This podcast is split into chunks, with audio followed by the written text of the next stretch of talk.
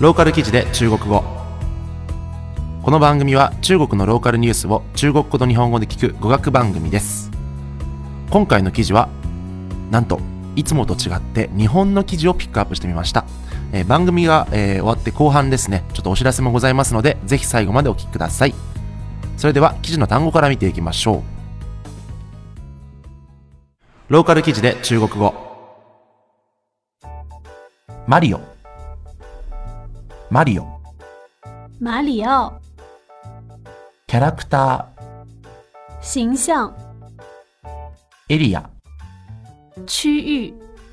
それでは今回の記事を見ていきましょう。任天堂は11月29日。大阪市のユニバーサル・スタジオ・ジャパン内にマリオなどのキャラクターが登場するエリアを作ると発表しました。数年後にオープン予定です。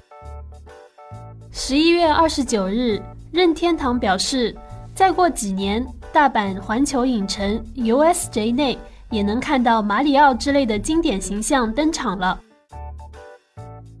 内容は任天堂のゲームに出るキャラクターと遊べるというものであり今までになかった革新的な手法を使うとのことです这个区域将运用到革新技术，游客可以在这里与任天堂的人物们尽情互动。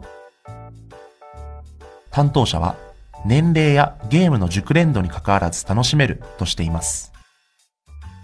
负责人表示，这将会是一款老少咸宜的游戏。長編小説。長編小説。长篇小说。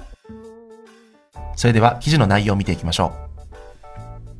新潮社が11月30日作家の村上春樹さんの新作を2017年2月に発売することを発表しました十一月三十日，日本新潮社发布村上春树的新作将在二零一七年二月发表。長編小説は2010年4月の1984以来7年ぶりになります这是继二零一零年四月 EQ 八四后相隔七年的长篇小说。今回は書き下ろしの2000枚全2冊になるといいますタイトル発売日は未定です这本新书将有两千页，预计分为两册发售。具体的发售时间与书名目前尚未公布。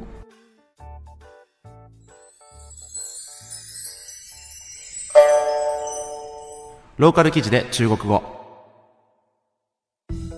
それでは記事の単語のおさらいをしていきましょう。マリオ。マリオ。马里奥キャラクタ形象。ーエリア。区域。長編小説。长篇小说。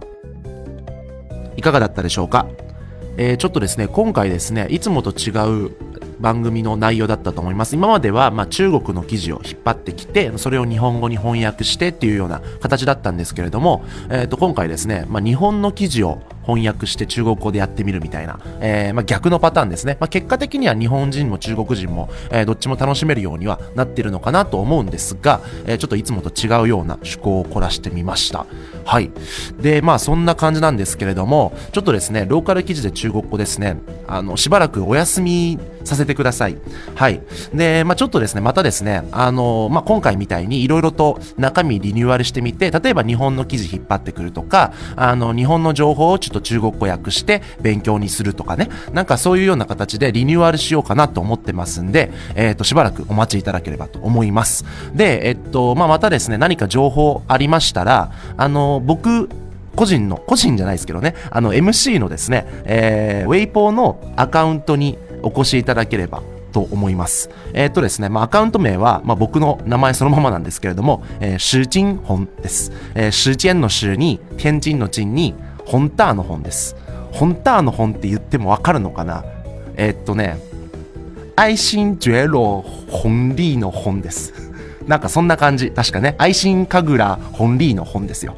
え、いましたよね、そんな人ね。まあいいや。とりあえず、えー、主人の主に天地の地に、愛心ジェロ本リーの本です。で、主人本で調べていただければ、えー、っと、まあ僕他にも突撃チャイムとか、あとローカル記事とかいろいろやってたんですけれども、えー、っと、まあ、そちらのですね、えっ、ー、と、ウェイポーがありますんで、何か新しい番組の配信情報だったり、まあ、あるいは新しい、えー、何かこう、語学勉強のね、コンテンツだったりとか、えー、ございましたら、そちらの方で、えっ、と、情報の方、更新していきますので、ぜひ、えー、ご安通していただければというふうに思います。はい。というわけでですね、えっ、と、ローカル記事で中国語、まあ、だいぶ長かったんですけれども、えっ、ー、と、一旦ここで区切らさせていただきます。また新しくね、ローカル記事でなんとかみたいな形で、えっ、ー、と、シリーズとして続けていきたいと思いますんで、ちょっとだけお待ちください。まあ、ぜひですね、えー、ウェイポーの方、貫通していただければと思います。というわけで、以上です。再見